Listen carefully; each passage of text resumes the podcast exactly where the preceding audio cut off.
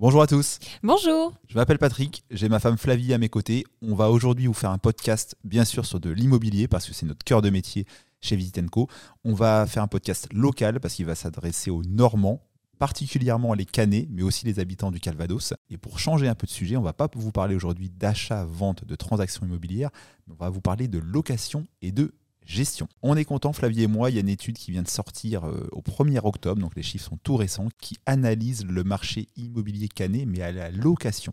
On regorge, nous, agents immobiliers, d'études, euh, notaires, Ouest France, euh, Se Loger, les agences immobilières sur les prix au mètre carré, ainsi de suite, en, vente. Là-dessus, il y, a, il y, a, de la donnée, il y a de la data. En location, un peu moins. Donc on est content d'avoir cette étude qui vient de sortir, sérieuse, qui compile plein de chiffres, et qui nous indique un boom des loyers sur Caen, où en un an, cette euh, étude indique une augmentation du montant des loyers de 15%.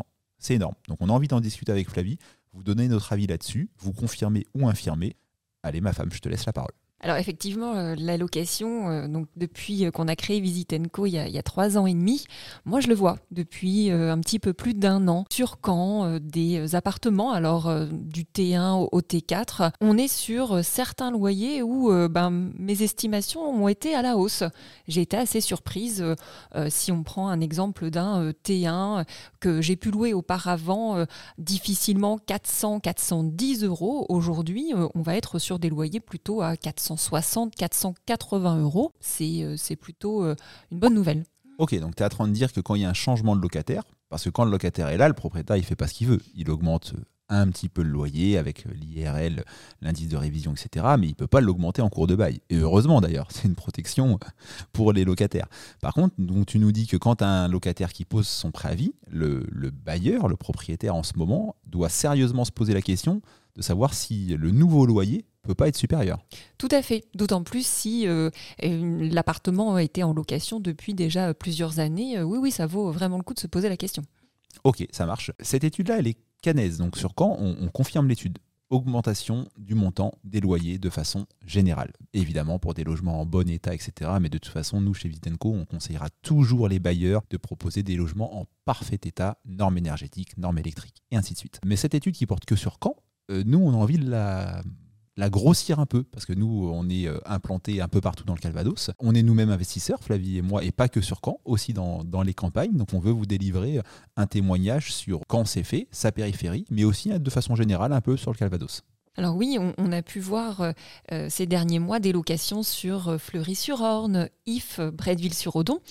et s'il fut un temps, ces périphéries étaient un peu boudées, il fallait bon, plutôt annoncer des loyers plus bas Aujourd'hui, on, est à des prix euh, intéressants. Alors, euh, on ne rejoint pas encore tout à fait les, loyers de Caen, mais euh, ceux-là aussi ont bien augmenté. Ok, donc périphérie canaise. Et si on va un peu plus loin, parce qu'on a souvent des, des gens qui sont curieux de savoir où est-ce qu'il faut investir. Bah oui, évidemment, quand ça donne envie, on, se dit les loyers sont importants, il y a beaucoup de demandes, etc.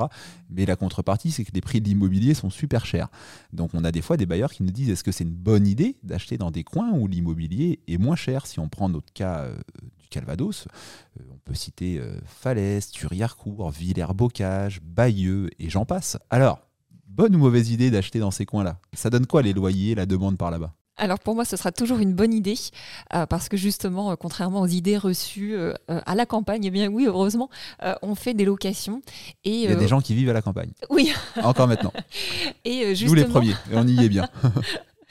Et euh, justement, euh, euh, contrairement peut-être au marché de Caen, où ben, l'emplacement est tellement important que si son bien est en moins bon état, il trouvera toujours preneur.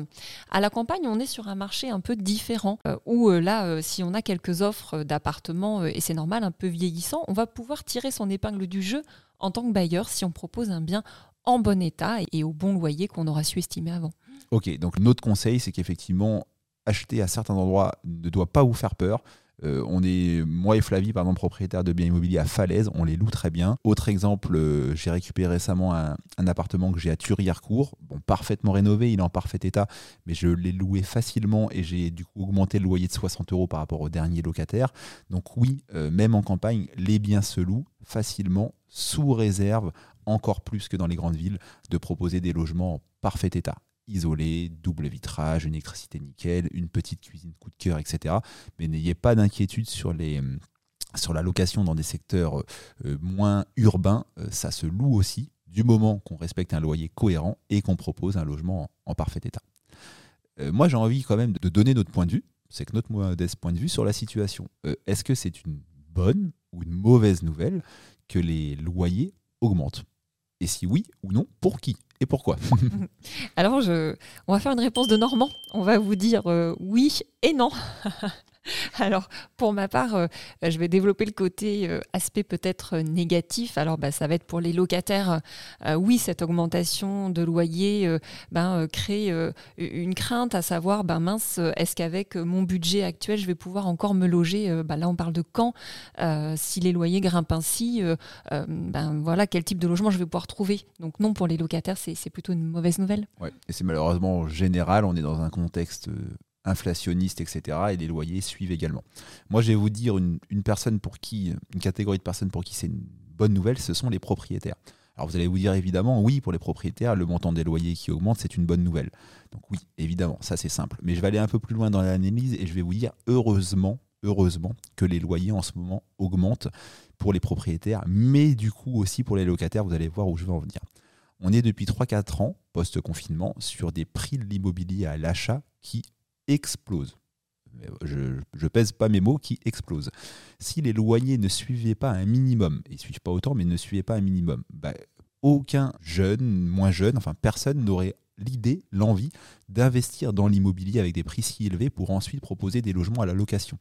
Donc heureusement que les loyers augmentent, c'est la seule solution pour continuer à produire du logement à mettre sur le marché, du logement neuf mais aussi du logement ancien, pour motiver un minimum des personnes qui le peuvent, qui en ont les moyens, euh, d'investir dans l'immobilier et proposer ensuite des logements aux locataires qui, eux, ne peuvent pas acheter. Donc c'est un cercle, tout est lié, hein. c'est un cercle vicieux, vertueux, on l'appelle comme on veut, mais il faut, quand les prix de l'immobilier augmentent, il faut que les loyers augmentent également, sinon on peut se dire que c'est pas bien pour les locataires, mais s'il n'y a pas de propriétaire, il n'y a pas de locataire non plus. Et c'est seulement quand on est dans une dans un contexte de prix de l'immobilier qui descendent, qui baissent, ça sera peut-être le cas d'ici quelques mois, où là les loyers peuvent se permettre euh, de baisser.